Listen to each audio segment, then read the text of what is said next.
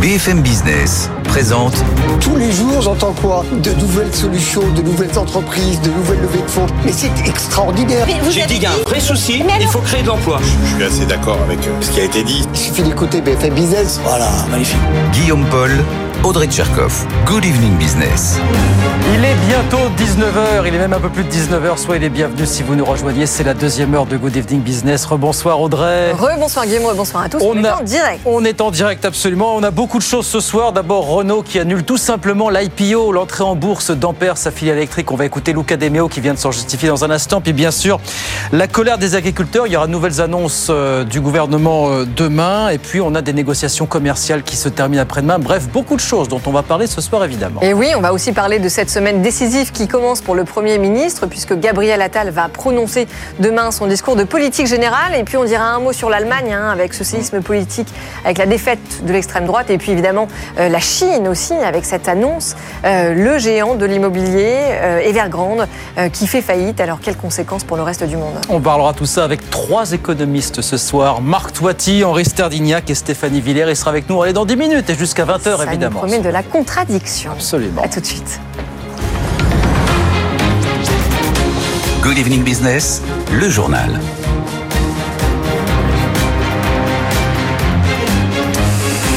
Donc ça a été annoncé un petit peu après la clôture des marchés financiers. À vrai dire, ça n'est pas vraiment une grande surprise. Renault, le groupe Renault annonce qu'il annule tout simplement pour l'instant l'entrée en bourse de sa future filiale électrique Ampère. Introduction en bourse qui était prévue pour le courant de ce premier semestre. Écoutez Luca Demeo, le directeur général de Renault, qui vient de s'en justifier il y a quelques instants.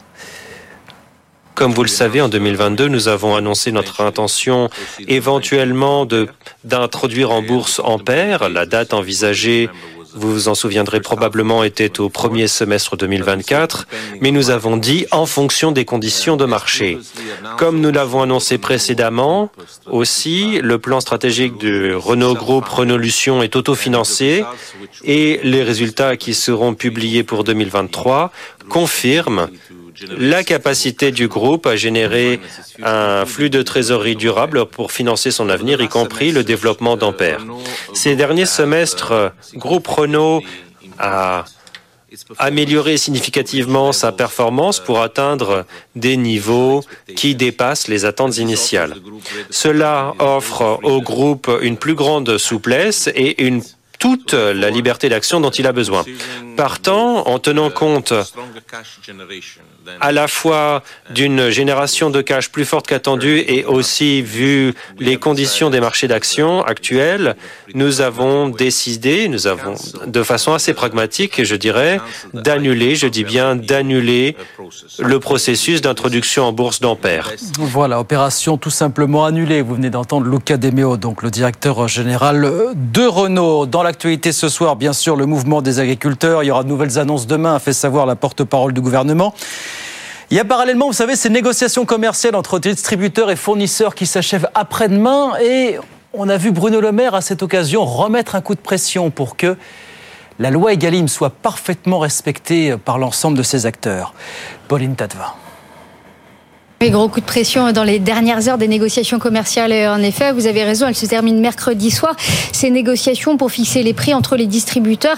Et là, il s'agit des gros industriels, hein, ceux qui font plus de 350 millions d'euros de chiffre d'affaires. Et donc, gros coup de pression dans les, les dernières heures. Il y a quelques minutes, la porte-parole du gouvernement, au sortir d'une réunion entre plusieurs acteurs, entre plusieurs ministres euh, à l'Élysée, a annoncé que les contrôles euh, sur les distributeurs et les fournisseurs seraient doublés donc dans cette euh, dernière euh, ligne droite, ça s'est tendu depuis euh, quelques jours. Vendredi, le Premier ministre a fait savoir que trois entreprises étaient dans le collimateur pour ne pas avoir respecté la loi Egalim, que ces entreprises allaient être sanctionnées très lourdement. Après plusieurs plateaux de télé ce week-end, Marc Fesneau était dans le Val-de-Marne ce lundi à la préfecture pour une réunion sur l'orientation des contrôles Egalim. À la sortie, il a salué les agents du ministère, les agents de la DCGCCRF, les agents des douanes pour leur travail les 10 000 contrôles déjà effectués ces derniers mois et donc des contrôles qui sont amplifiés en cette fin de négociation. Visiblement, ce qui se passe d'après le ministre, c'est que alors que c'était mieux lors des précédentes vagues de négociations, les années précédentes, il y a là cette année un retour à des tentatives de mauvaises pratiques, de contournement de cette loi Egalim qui est là pourtant pour sacraliser le revenu des agriculteurs. Est-ce que ça joue sur des pressions sur les producteurs en amont pour négocier ces prix? Le ministre de l'Agriculture évoque le problème des négociations à l'échelle des centrales d'achat européennes pour négocier des prix plus bas. Il soulève aussi des problèmes sur l'étiquetage avec des pratiques, dit-il, manifestement déloyales. Certains cherchent à être agiles pour contourner la loi. On va être tout aussi agile pour contrôler et sanctionner si besoin. Martel, le ministre de l'Agriculture, rappelant que les entreprises qui ne respectent pas la loi encourent jusqu'à 2% d'amende sur leur chiffre d'affaires. Pauline Tadevin, et puis en ce qui concerne ce mouvement, donc Gabriel Attal reçoit en ce moment les patrons de la FNSEA et des jeunes agriculteurs. Les blocages d'axes routiers autour de Paris se multiplient. Et chance qui dure au moins jusqu'à jeudi, puisqu'on en parlait tout à l'heure, il y aura un sommet européen jeudi prochain à Bruxelles, au cours duquel Emmanuel Macron, bien sûr, devrait intervenir. 19h07 en Chine, je vous le disais, c'est l'info de ces dernières heures. Ça y est. Le géant immobilier Evergrande a été placé en redressement judiciaire par un tribunal de Hong Kong. Il est à lui seul le symbole de cette crise immobilière dans laquelle le pays est embourbé depuis maintenant quelques années. Raphaël Couder. Evergrande chute encore un peu plus. Le tribunal de Hong Kong considère que le plus grand promoteur chinois a échoué à présenter un plan de restructuration viable. Ses créanciers seront mieux protégés si le groupe est liquidé, estime la juge. Pour autant, cette décision prise dans la région semi-autonome de Hong Kong ne se concrétisera pas automatiquement en Chine continentale, décrypte Jean-François Dimeglio, le président d'Asia Centre. On n'est pas du tout dans le même régime de droit qu'à Hong Kong il faudrait que ces autorités chinoises qui dépendent du Parti communiste disent oui, nous reconnaissons que c'est une bonne décision. Aujourd'hui, on n'a eu aucun signe de cette volonté des autorités chinoises, mais ça peut arriver. En attendant, l'activité opérationnelle va se poursuivre, indique le groupe Evergrande, mais il est clair que cette nouvelle décision érode encore un peu plus la confiance des investisseurs. L'endettement massif du secteur immobilier est perçu comme un risque majeur pour l'économie et pour le système financier du pays. La Chine veut à tout prix éviter que cette décision ne fasse boule de neige. Elle a accordé près de 1400 milliards de dollars de prêts aux acteurs du secteur l'année dernière. Voilà, mise en redressement judiciaire d'Evergrande dont on oubliera un mot bien sûr avec nos experts d'ici 20h sur BFM Business. 19h08, en attendant, on retourne sur les marchés. J'en donne la clôture à la Bourse de Paris ce soir, le CAC 40 qui commence la semaine en toute petite hausse, plus 0,09%, 7640 points ce soir à la clôture. Bonsoir Étienne. Bonsoir Guillaume. Étienne Braque avec nous, comment ça se passe à Wall Street pendant ce temps? C'est du 0 plus également à Wall Street avec un indice Dow Jones qui fait du surplace mais qui est néanmoins sur des niveaux records hein, comme le CAC 40 ce soir. 38 084 points, vous avez un S&P 500 qui est à moins de 2% de la fameuse barre symbolique des, des 5000 points. Pas de grand mouvement ce soir hein, parce que vous avez bien sûr des investisseurs qui attendent la Fed et puis surtout les résultats des GAFAM. Ça va être une semaine importante, hein, notamment jeudi avec Amazon ou encore Apple. Forcément, euh, des valeurs qui pèsent 3000 milliards en bourse, un peu comme vendredi pour le CAC 40 avec LVMH, bah, ça fait toute une séance. Donc en attendant, vous avez des investisseurs qui prennent pas trop d'initiatives. Une valeur à retenir aujourd'hui, iRobot. Vous savez, c'est une OPA qui avait été annoncée en 2022. Ça date hein, maintenant par Amazon, dit à 1,7 milliard qui tombe à l'eau aujourd'hui parce que la Commission européenne eh bien, a pas donné son accord hein, pour que Amazon puisse racheter cette société spécialisée dans les robots chez vous. Hein, enfin, aspirateur autonome, voilà, c'est aspirateur ça robot voilà, qui, qui, passe chez vous. Ouais. Ils sont euh, spécialisés sur sur ces robots et malheureusement, eh bien Amazon ne peut pas mettre la main sur cette société. Le titre a perdu 20% l'ouverture. Là, ça va un peu mieux. Il perd 4,5% à Wall Street. Ce titre robot Amazon, bien sûr, aucun impact hein, puisque c'était de la diversification. Le titre Amazon progresse ce soir d'un peu plus d'un pour cent à 160 dollars. Merci beaucoup Étienne. 19h10, on revient dans un instant avec Audrey Tcherkov et nos experts, bien sûr, les agriculteurs qui marchent sur Paris. Lentement mais sûrement, le discours de politique générale de Gabriel Attal, on attend des mots autour de la simplification et puis bien sûr Evergrande qui enfin est mise en redressement judiciaire. Ça ressemble pas vraiment à Lehman bis a priori cette affaire. Tout ça jusqu'à 20h évidemment, à tout de suite. BFM Business présente Good Evening Business, les experts du soir. 19h13 sur BFM Business, les experts du soir vous parlent de la crise des agriculteurs.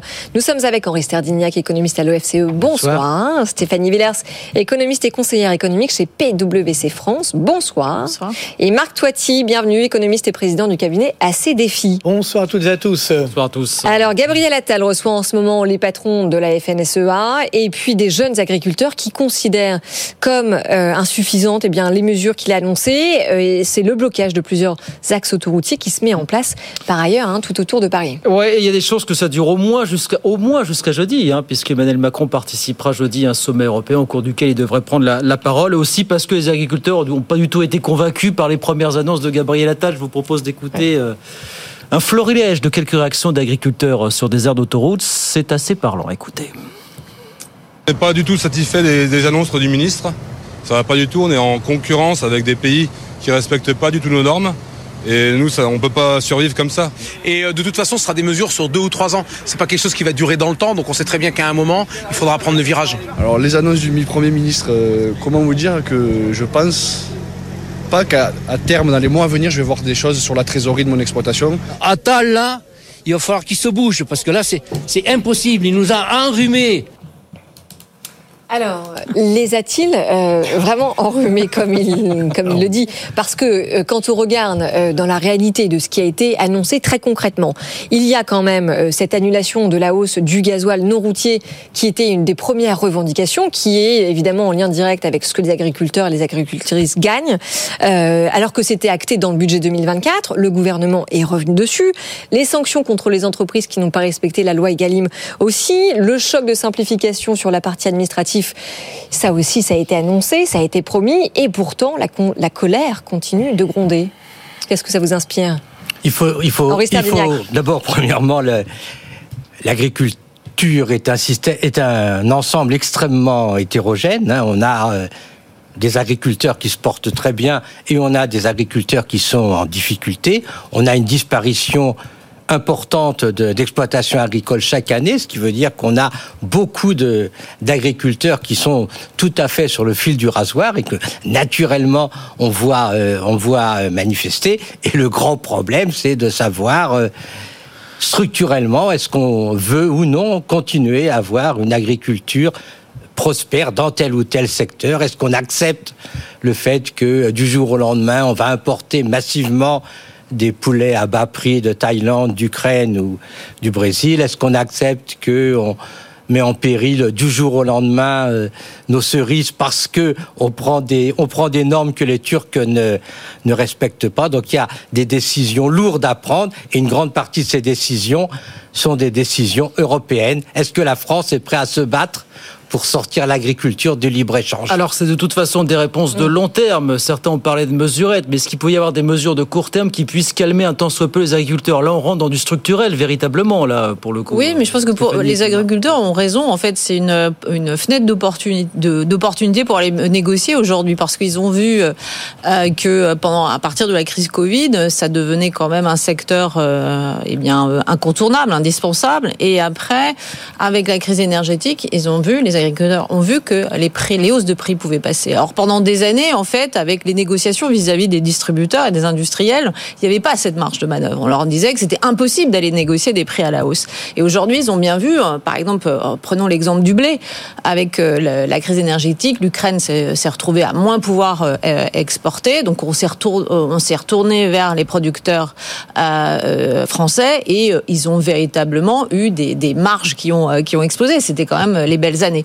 Donc aujourd'hui, ils prennent conscience en fait que d'un, c'est un, c'est un secteur essentiel. Deux, on est en train de se battre pour la souveraineté euh, alimentaire et que c'est le moment en fait de, rediscuter autour de cette transition écologique. Hein. Donc euh, en fait ils sont au cœur du système hein, et ils ont bien raison de venir à ce moment-là pour essayer de, négocier pour être payés de ce qu'ils réclament le juste prix. Oui c'est ça parce que vous parlez d'opportunité mais en réalité on avait Nicolas Chaban sur le plateau tout à l'heure qui nous parlait d'un producteur euh, d'œufs qui justement lui avait besoin d'augmenter d'un centime euh, la vente de sa production simplement pour pouvoir vivre correctement Mais je pense que le gros problème, il est, il est effectivement il est structurel. C'est-à-dire que de la même façon que dans les années 80-90, on a voulu une économie française sans usine, c'était un choix stratégique, rappelez-vous, une erreur stratégique. Je pense que depuis des décennies, on a laissé malheureusement l'agriculture comme ça fondre comme neige au soleil. Je regardais la part du PIB, par exemple, de l'agriculture, c'était 5% au début des années 80, 2% encore en 2005, là on est à 1,5%,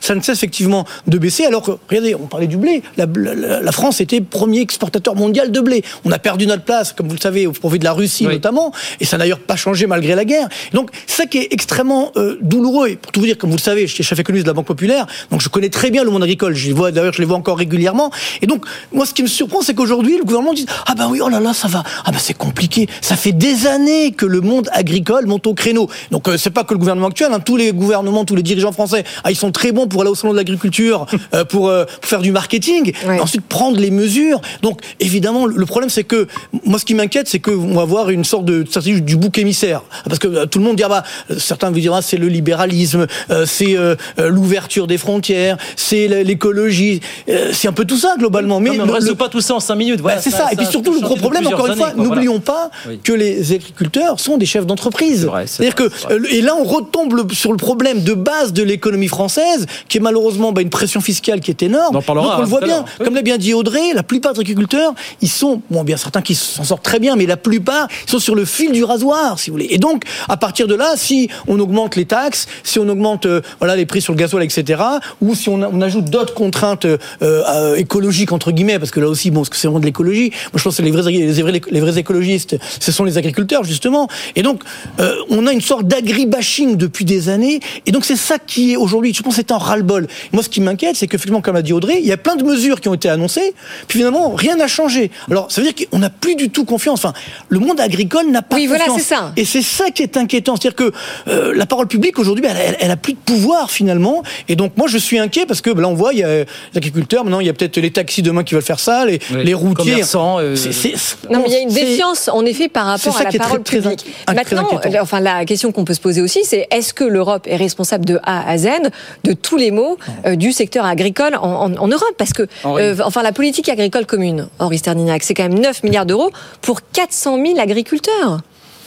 Oui, d'accord, mais le problème de la, des agriculteurs, c'est qu'ils ne veulent pas vivre de subventions. Hein, ils veulent vivre de leur du travail. fait qu'ils vendent des produits de qualité à un prix rémunérateur. Et c'est ça la grande question. La grande question, c'est que euh, ben, quand, dans un grand nombre de produits, de, de produits, les agriculteurs français ne peuvent plus vendre euh, à un prix euh, un prix rémunérateur, tout simplement parce que les distributeurs préfèrent se fournir à l'étranger à des prix beaucoup plus bas. Et donc, euh, il faut soit soit que les consommateurs disent ben voilà on va acheter français, soit qu'on impose aux distributeurs euh, d'acheter français et que on dise ben évidemment c'est pas c'est pas très populaire actuellement, mais il faut accepter des hausses de prix pour effectivement Stéphanie avoir des, des poulets Ouais. français. Non, mais est-ce que ça veut dire que euh, on a été trop naïf? Est-ce que l'Europe Ah a oui. été trop naïve de penser qu'on pouvait avoir une agriculture Bah, durable dans un marché ouvert? Oui, voilà. Maintenant, on est en train d'en- subir les conséquences. hein. On est, euh,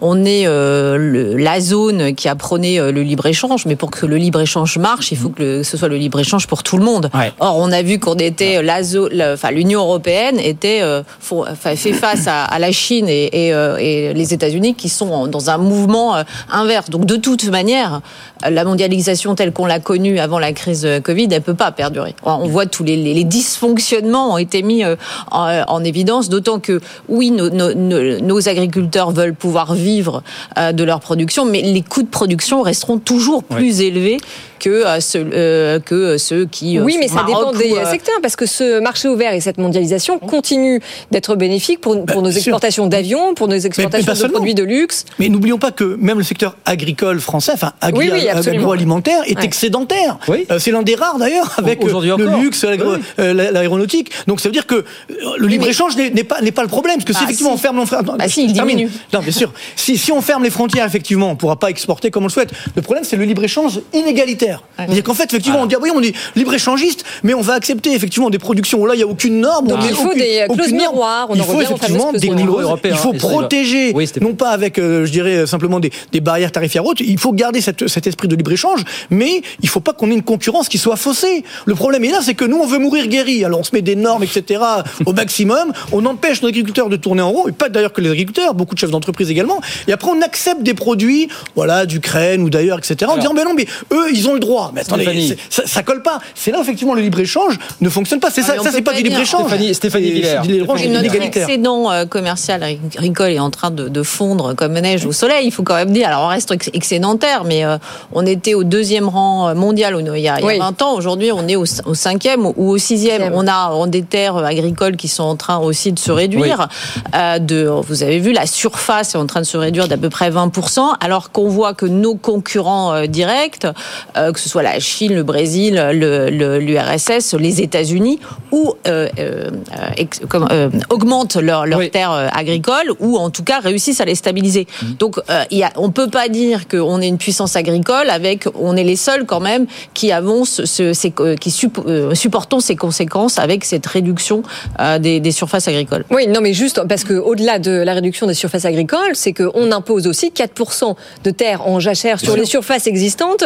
Et par rapport à ça, il faut évidemment pallier euh, eh bien, à la demande qu'elle continue d'augmenter. Et donc, on importe de plus en plus, en effet, des produits, comme vous le disiez, qui ne sont pas soumis aux, aux mêmes normes. Donc, on, marche sur la tête. Non, mais et surtout, ce qui est, ce qui est fou, c'est qu'on a justement la chance d'être plus ou moins indépendant de point de vue agroalimentaire, et l'on risque de, de perdre cet avantage. Bon, on n'a jamais eu de pétrole, ça on le savait, Mm. mais là, l'agroalimentaire, c'était une force de la France. Et donc, c'est là où quand même il faut tirer un coup de chapeau à nos agriculteurs qui font un travail énorme du, du quotidien, j'ai envie de dire, qui doivent se battre avec toutes ces normes, ces contraintes, ces, ces frais, ces rigidités.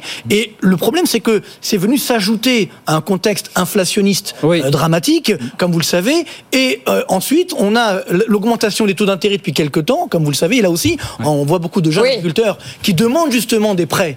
Ils demandent effectivement des prêts. Mais comme les taux d'intérêt effectivement ont augmenté, parce qu'il y a eu trop d'inflation, parce qu'on a fait trop de planches à billets, etc., tout la, est cri- lié. la crise on a cette, difficulté. pas de hausse des taux d'intérêt. Non, Ah, mais elle existait aussi c'est un facteur aggravant, quand les taux d'intérêt étaient extrêmement, étaient extrêmement bas. Le problème, pour dire d'abord, euh, l'agriculture, c'est exactement la même chose que l'industrie euh, manufacturière, où effectivement, on perd énormément de terrain, sauf dans des secteurs bien particuliers. Pour l'agriculture, on est bon dans le vin et les spiritueux. Ok, on a ce point fort, mais le reste, on a les céréales qui, est- qui reste un point fort, mais le reste, légumes, fruits, tout ça. On apporte c'est la- 70% de nos fruits en France, 30% c'est la, de nos légumes, c'est la 30% de notre viande. catastrophe. Donc, euh, deux, hein, donc. le problème, c'est est-ce que euh, le gouvernement aura le courage de dire il faut faire un, il faut un tournant et le tournant, c'est de dire ben, si on impose des normes aux agriculteurs français, il faut faire pareil pour euh, les importateurs. Et il y a certains secteurs où euh,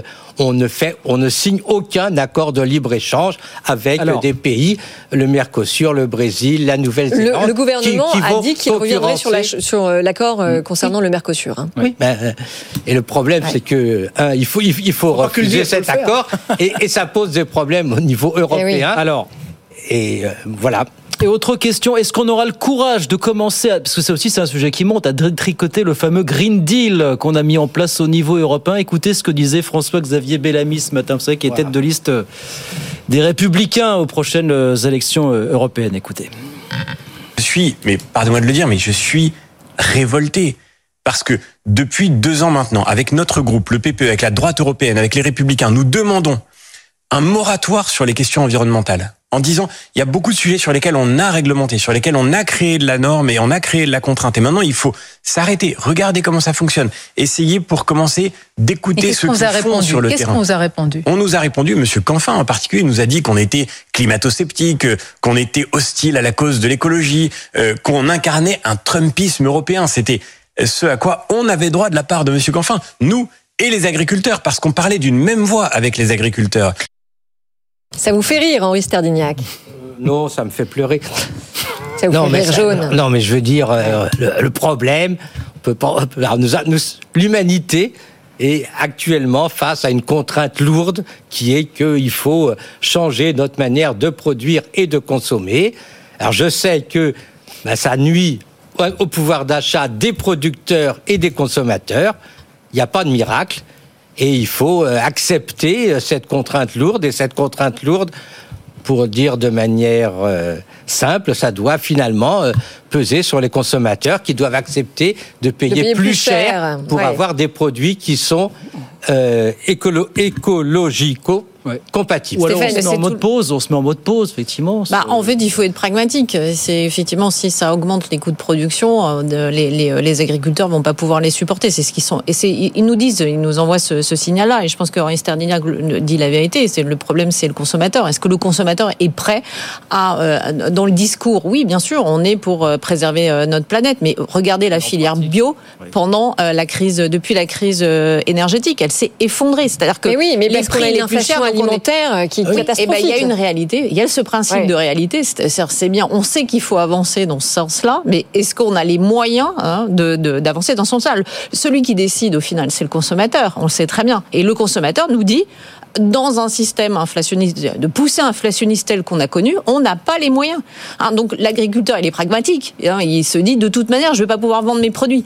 Donc euh, et euh, là, euh, c'est bien d'avoir en fait un projet, mais il faut avoir un projet pragmatique. On est tous d'accord, mais comment on met ça en place? Le, le vrai enjeu, c'est pas qu'il veut pas, c'est qu'il peut pas surtout. C'est-à-dire que les prix de l'alimentation, si on prend le cas de la France, hein, 22% de hausse depuis 2021, quand même des chiffres complètement fous. Alors d'ailleurs, ce qui est amusant, c'est amusant entre guillemets, hein, c'est que les agriculteurs n'ont pas eu cette augmentation des, des prix qu'ils ont facturés effectivement, notamment la grande distribution. Donc là, il y a forcément quelque part des petites marges qui ont augmenté. Ça, c'est sûr, certains qui en ont certainement profité. Donc c'est là ce qui aujourd'hui, moi j'avais découvert ça justement, par exemple, on parlait des légumes tout à l'heure, qu'en fait les fruits et les légumes, eh ben, les, les producteurs, les coopératives, etc., ils vendent à, à tout- donc, tous les grands distributeurs français, ils vendent au même prix. Pourtant, on se rend compte que c'est pas les mêmes prix en fonction que ça soit euh, chez euh, Leclerc, chez Carrefour, Mais un ou tout petit nombre chez de Lidl, etc. euh, Et voilà. Non, mais c'est-à-dire après, effectivement, le problème, ça va être la marge. Et donc aujourd'hui, on, on a vu les enquêtes. Malheureusement, les, les, les consommateurs aujourd'hui, ben, on est tous euh, d'accord, on doit sauver la planète, ça c'est sûr. Le vrai enjeu, c'est que malheureusement, ils n'ont pas de pouvoir d'achat. Et donc le- la vraie difficulté, c'est que comme on a cette hausse, et en plus, n'oublions pas qu'il est ce pouvoir d'achat, cette inflation est très inégalitaire. Si on prend le, le, le- le- pour un ménage moyen, le, le- le poste consommation de alimentaire, c'est autour des 19%. Pour un ménage modeste, ça peut monter à 50%. Donc lui, évidemment, il n'a pas les moyens de, de supporter. Oui, Donc, mais il va justement, regarder des Marc, prix moins chers, Marc, des prix le, moins chers le pouvoir d'achat peut être rendu aux Français si la grande distribution commence enfin à compresser ses marges, parce que la grande distribution, et on est en train de le voir, euh, contourne justement les normes françaises en passant par des centrales d'achat européennes. Et ça, c'est plus possible. Ah oui, non, mais encore une fois, on revient sur le problème d'égalité. C'est-à-dire qu'on peut pas dire, oui, nous, les Français, on va nous mettre des normes Et de justice et extrêmement de loi contraignantes- respectées, ouais. contraignantes, et euh, ce qui se passe à côté, on va, on va, on va, on va pas l'évoquer. On va dire non, même en Europe, il y a des distorsions de concurrence en- entre les pays euh, européens, notamment sur les coûts de l'énergie. Ce qui est amusant dans la période qui vient de s'écouler, c'est que certains secteurs agricoles ont fait des profits extrêmement importants, en particulier les céréaliers. Et la question, c'est euh, qu'est-ce qu'on fait 2022, quoi hein, surtout en 2022, parce Oui, qu'il y avait effectivement. oui, en 2023, 2022, c'est mais, euh, oui, 2022. oui, mais en réalité, si on regarde sur les 20 dernières années, les revenus des agriculteurs ont quand même augmenté de 47%. Alors évidemment, avec beaucoup de, de différences en fonction des secteurs. Allez, on est obligé de s'arrêter. Il y a Oui, une sorte de euh, sélection naturelle. Il y en a beaucoup qui sont morts et ceux qui restent, eh ben, ils ont. Non, il y a un dernier point qui est très important sur, la, sur, la, sur la retraite. Il y a près de 30% Ah des oui, agriculteurs oui. qui vont partir en retraite. Et si on continue comme ça, les jeunes ne vont pas pouvoir les remplacer. Ça, c'est sur l'indépendance l'indépendance alimentaire, c'est extrêmement dangereux. Sur les 500 000 exploitants agricoles, il y a 250 000 qui partent à la retraite dans- d'ici 10 ans, grand maximum. Effectivement, c'est un vrai sujet. Voilà pour ce dossier qu'on continue à suivre 19h31 sur BFM Business.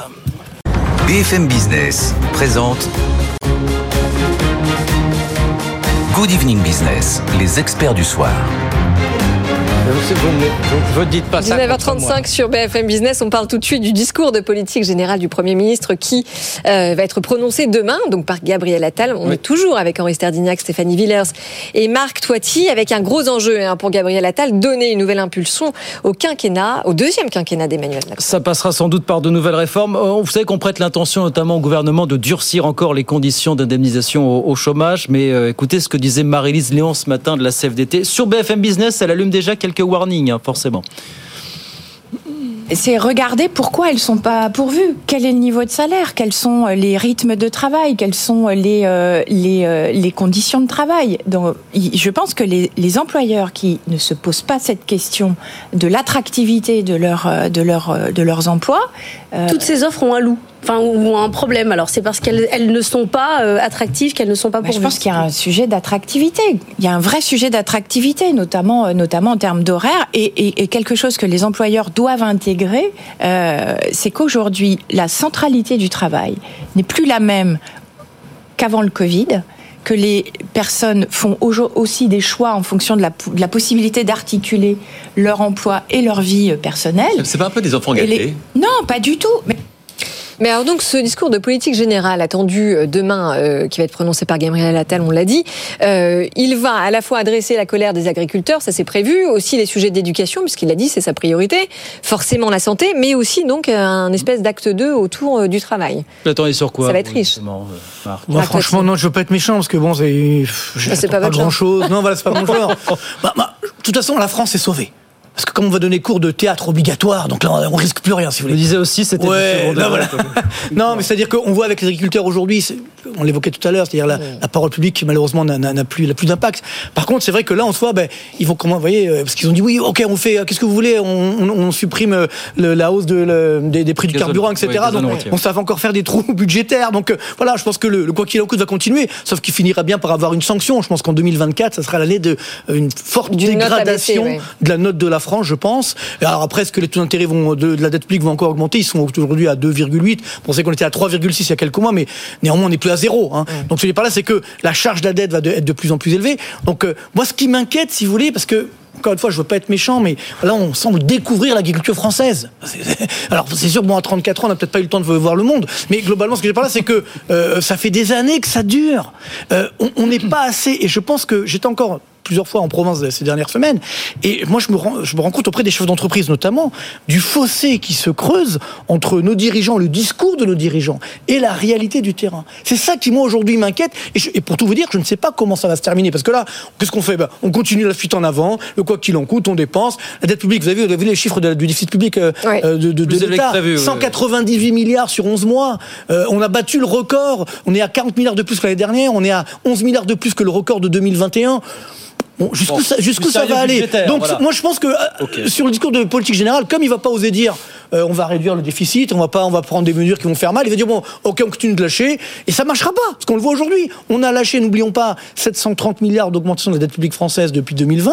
Regardez, personne n'est content, donc ça marche pas. Donc euh, je- moi je suis un petit peu inquiet Mais, parce euh, qu'on a besoin de restaurer bon. la confiance. Henri Non, mais ce discours, on l'a déjà entendu 100 fois. Il a absolument aucun fondement. En Ah oui, d'accord, 2024, il n'y a aucun problème. La dette française sera toujours demandée et Oui, on ne sera sûr, pas sûr. Mais dégradé. alors pour quelle raison, Henri? Ben non, enfin, Euh, regarde, pour- tout simplement parce Oui. que on est dans un monde où il y a des gens effectivement qui désirent détenir de la dette et on a une dette française importante comme on est. Alors une vous dette dites que la de dette française restera toujours, sou- toujours soutenable, peu Je ne dis importe pas le qu'elle est déficit. toujours soutenable. Mais à quel taux Je d'intérêt dis que quand on est dans une situation où effectivement il y a des gens qui veulent détenir cette dette, elle est Mais on a quand même une situation Donc, financière qui se dégrade. On ne peut pas dire le donc contraire. la, la- la question qu'on attend, pas, Monsieur hein. Attal, Ah, vous n'avez pas répondu. Non, mais je peux vous répondre que tout simplement, c'est pas le grand problème actuel et que Monsieur, bon, le gouvernement français a dit. Bon, grosso modo, on fera chaque année 12 milliards d'économies. On va voir comment, si effectivement il va être capable de le faire. Mais c'est pas le problème central. Le problème central, sauf si je me trompe, c'est que Monsieur Attal va faire un discours centré vers les chefs d'entreprise dans lequel Oh. il va promettre il va promettre des réductions de normes dans lesquelles il va dire on va prendre un peu moins au sérieux les préoccupations écologiques et il va faire un discours De politique de l'offre. de politique de l'offre en disant ben voilà, on a des problèmes parce qu'on trouve pas de travailleurs, donc on va s'en prendre aux chômeurs, on va réduire Oh, la durée de- d'indemnisation des personnes euh, de plus de 55 ans. C'est le discours qu'attend le patronat et sans doute le discours qu'on aura, sachant que mal- malheureusement pour lui, Macron lui a un peu Briser la politesse, Manger. casser la politesse, on va dire ça. la Griller la politesse. Stéphanie Ouais, Villers. Moi, je suis pas, je suis pas aussi euh, pessimiste. Moi, je, je regarde euh, les chiffres et je crois que effectivement, euh, l'État français a été là pendant ces, ces deux dernières crises.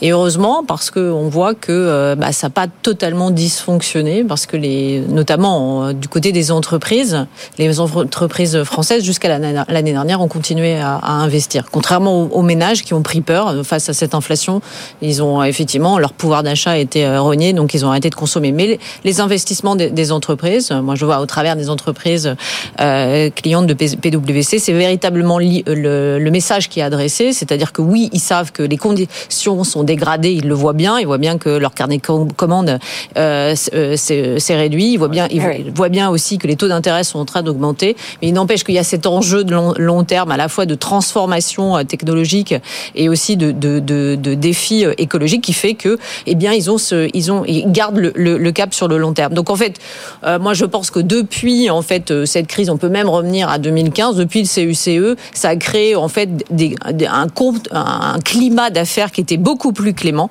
où les entreprises en fait se sont retrouvées, une fois n'est pas cou- coutume, à être un peu l'impulsion de la croissance. hein. Ouais. Les deux tiers de la croissance française en 2023, c'est l'investissement. Ouais. Donc il que faut pas conso, quand même tout jeter. Alors oui, il y a beaucoup, il y a beaucoup euh, de, de dettes, mais quand on regarde effectivement, moi je préfère être en France qu'en Allemagne. En Allemagne, il y a peut-être moins de dettes, mais pour le, pour autant, là, ils sont complètement euh, dans, dans, Ah bah une- justement, dans une on situation en parle dans 30 secondes. Euh, Marc, non, non, justement, deux choses. Bon, déjà, les chiffres, hein, c'est-à-dire euh, la dette publique plus 725 milliards, le, le, le PIB 2020, français, voilà. hein, le milliard d'euros, bien sûr, le PIB français, combien Euh, Plus euh, 300 et quelques. Donc il manque 400 milliards. Donc c'est vrai qu'on a, on a dépensé, il y avait beaucoup de chiffres, mais la création de richesse a été très faible. Et puis surtout, le chiffre de la semaine dernière, de la Banque de France, personne n'en a parlé. C'est la Banque de France. Eh ben justement, vous êtes c'est- là pour le faire. Ah, c'est incroyable. Chiffre des défaillances d'entreprises. Vous avez vu les défaillances Ah oui, bah bien sûr, on Attendez, en a parlé un sur ce plus haut- plateau. Un plus haut depuis 2017. Ouais.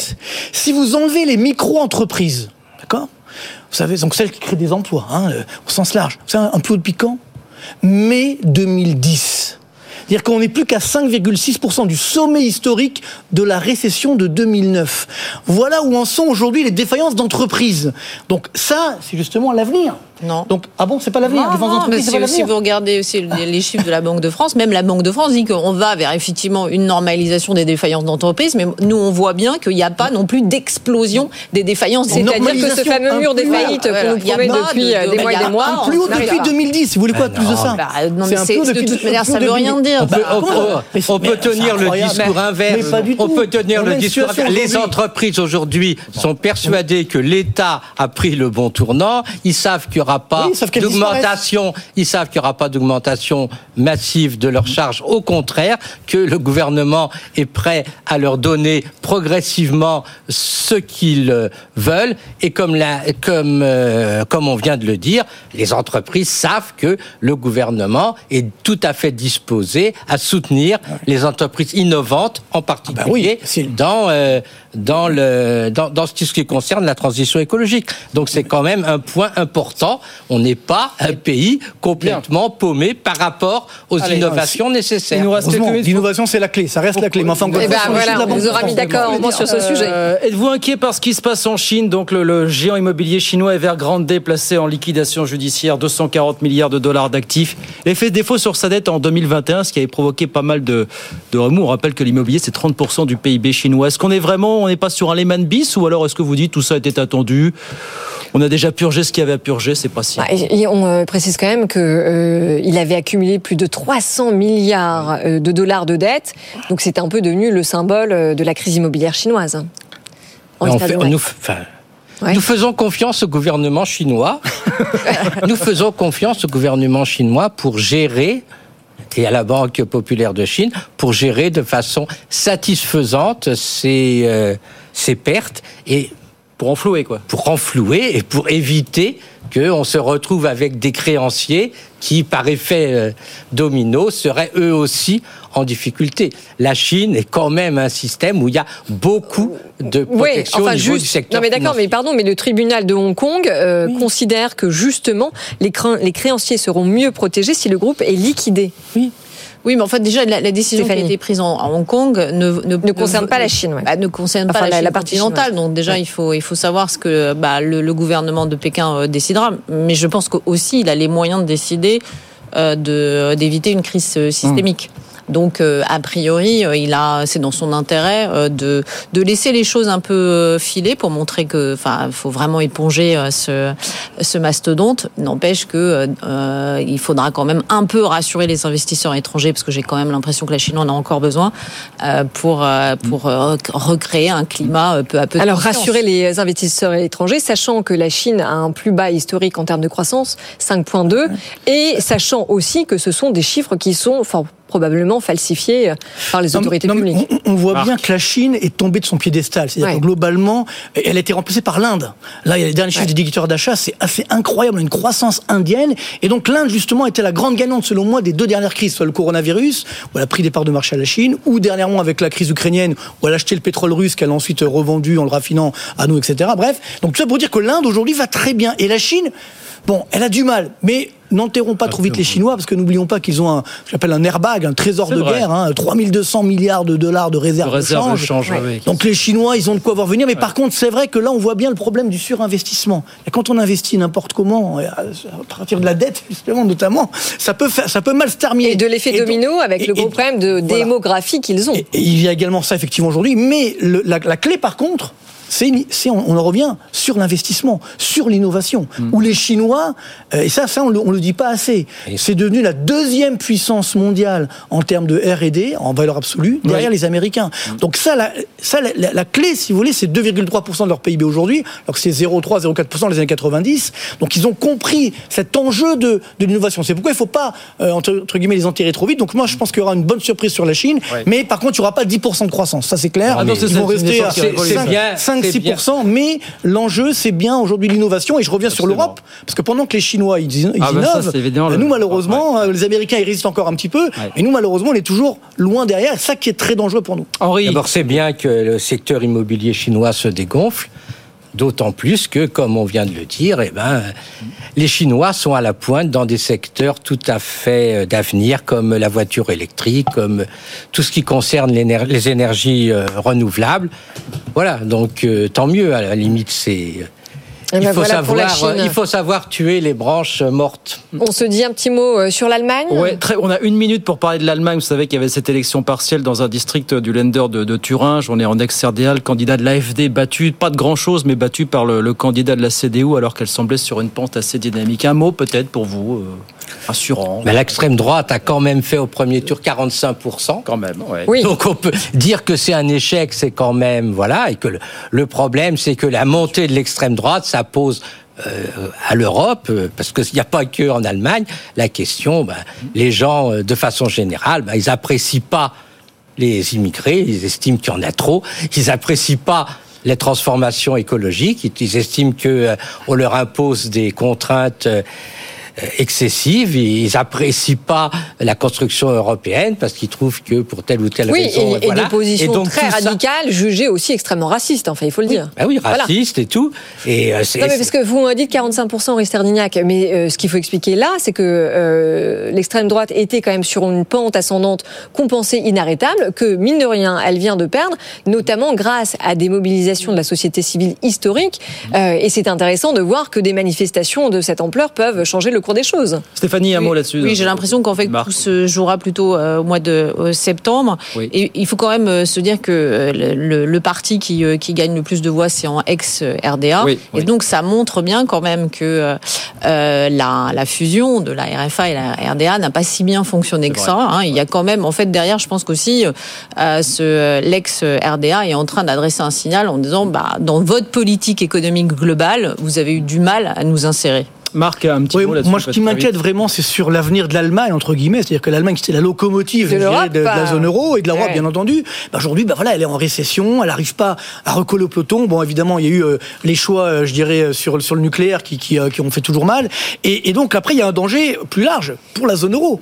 Comme on l'évoquait tout à l'heure, il y a une distorsion, effectivement, entre la France et l'Allemagne, où, le- vous savez, le- la, la dette publique, encore une fois, en France, a augmenté 3,2 fois plus que le PIB, alors qu'en Allemagne, le PIB a augmenté plus que la dette. En, en valeur. Bah, justement, ça l'inflation. va peut-être Donc, c'est rééquilibrer dire- non, mais les c'est là où aujourd'hui les Allemands ils sont tellement serrés la ceinture, alors quand ils voient ce qui se passe chez nous, ils se disent attendez, on n'aurait pas dû le faire. Donc attention, il y a un danger, je pense, de stabilité euh, de, de la zone euro. Et, et, euh, et quand il y a clair la presse allemande aujourd'hui, euh, ça, ça, ça rue dans les brancards. Donc moi, ça qui m'inquiète, c'est plus sur la, la stabilité économique de l'Allemagne et donc au sens large de la zone euro. Peut-être que l'Allemagne va se décider à renoncer à son frein à l'endettement pour effectivement investir, Eh, peut-être. ce qui serait une bonne nouvelle. Allez, il reste deux minutes, on va très vite conclure avec votre, euh, votre humeur, l'extra time tous les soirs, le 30 coup de secondes. cœur ou le coup de gueule Ouais, on va voir ça. Bah Marc, tiens, vous aviez la main, on va rester sur la zone euro. 30 secondes, montre en 30 main, secondes, là, Marc. c'est très dur. 30 secondes. Non, mais justement, c'est c'est lié. Hein. Ce que je veux que c'est que, effectivement, la France aujourd'hui est en train de devenir le parent pauvre, mal- malheureusement, de la zone euro. Ça fait longtemps que ça dure. En termes de dette, j'y reviens pas. Vous savez qu'aujourd'hui, la part de la France dans la dette publique de la zone euro, c'est 24,3%. On est depuis 2020 le premier fournisseur de dette publique de la zone euro. On a remplacé, on a battu l'Italie. Ouais, ça c'est, mais pas au foot, hein. Euh, sur la dette publique, qui était évidemment loin devant nous pendant des années. En 2010, on était encore à 18% euh, à peu près de, de l'ensemble de la dette publique de la zone euro. Là, on est maintenant Mais à Henri nous 24%. dit que ce n'est pas grave. D'accord, c'est pas grave, mais encore une fois, ce qui compte, c'est le, d'être soutenable. c'est le relatif. Ouais, Et ouais. c'est ça qui m'inquiète, c'est que la France n'aura plus son mot Alors. à dire euh, si justement elle veut peser dans la C'est terminé. Le coup de gueule, voilà, de Marc Toiti. Stéphanie, c'est à vous. 30 secondes, on vous Oui, écoute, c'est alors on court après le plein emploi et, et on, on pleurniche aussi en disant qu'en France, on a, notre productivité est en train de baisser. Mais pourquoi notre taux de chômage a, baissé? C'est parce qu'on a réussi à faire venir les, les jeunes sur le marché de l'emploi avec euh, ce, ce- le développement massif du contrat d'après-apprentissage. Donc on peut pas demander à un jeune de produire euh, alors qu'il est en formation aussi bien que qu'un senior. Donc en fait, on a un double discours où on veut le beurre et l'argent du beurre. Donc il faut savoir ce qu'on veut ça, en fait. Et donc si on veut aller vers le plein emploi, il faut être capable d'absorber ceux qui sont restés en dehors du marché de l'emploi. Il faut les aider. Donc forcément, la productivité sera pas la même. Le coup de gueule de Stéphanie Villers en 30 secondes. C'est au tour d'Henri Sterdignac. Alors moi, le Oui, coup- 30 secondes, c'est parti. Bah, le coup de gueule, c'est que euh, bah, la France s'était engagée à prendre une, à faire une grande politique euh, écologique, et ça passait en particulier par le fait qu'on renonçait à toutes les toutes les niches fiscales qui favorisaient le, le- les énergies fossiles. Et puis là, tout de suite, la première chose qu'on a fait, on a cédé aux agriculteurs en disant, ben, on renonce à, à dé- à la, à la détaxation, à mettre en cause la détaxation Taxation, ouais. du gazoil non routier. On va, on, on va faire la même chose sans doute pour le BTP et euh, bien sûr pour euh, les taxis, euh, c'est quand même euh, regrettable du point de vue de la grande ambition d'avoir une taxe euh, carbone voilà. uniforme. Eh ben voilà. Toutes les emplois. Eh ben voilà pour le coup de gueule ce soir d'Henri Sterdignac. Merci à tous les trois. C'est fini pour ce soir. Marc Toiti, ACDC, ACDC, ACDFI. Qu'est-ce que je dis ACDFI Ah, c'est pas la même C'est chose. des- Possible reconversion, c'est possible. Pas un rocker, mais un petit peu quand même, j'aime bien. Still loving you, c'est ça. Reconversion demain pour ACDFI, bien J'étais sûr. DJ quand j'étais jeune, c'est Ah, c'est bah pour voilà, ça. c'est pour Eh ça. Stéphanie Villers, euh, PWC, et puis euh, Henri Sterdignac pour les économistes, intérêt économistes à l'OFCE. Merci beaucoup d'avoir été avec nous ce soir sur BFM Business. À très vite avec plaisir. 19h52, c'est fini pour ce soir. Oui, c'est fini, mais pas de panique, parce que si vous voulez retrouver ce débat, c'est à retrouver, ça s'affiche sur vos écrans avec le QR code, sinon c'est bfmbusiness.fr, et puis on se retrouve demain soir, évidemment. Absolument, avec plaisir. Dans un instant, c'est euh, François Sorel, Tecanco, jusqu'à 21h30. Très bonne soirée. À demain. Good Evening Business. Actu, experts, débat et interview des grands acteurs de l'économie.